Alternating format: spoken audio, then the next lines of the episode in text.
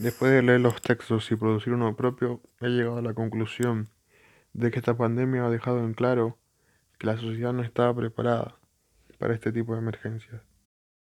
Este virus ha afectado de manera mucho más clara a los sectores más vulnerables de la sociedad, como pueden ser los sectores medios y bajos recursos. Y esto no se trata de una guerra entre economía y salud, algo más bien que se tiene que complementar para poder ayudar a toda la sociedad. En este país con más de un 50% de pobres, no se puede dejar sin trabajar durante más de 100 días a todas las personas. Hay personas que no tienen un sueldo fijo y que tienen que salir a trabajar en el día a día para poder conseguir sus ingresos. También son importantes los protocolos de limpieza, de higiene y de salud para poder trabajar de una manera responsable y salir adelante de este virus y esta pandemia.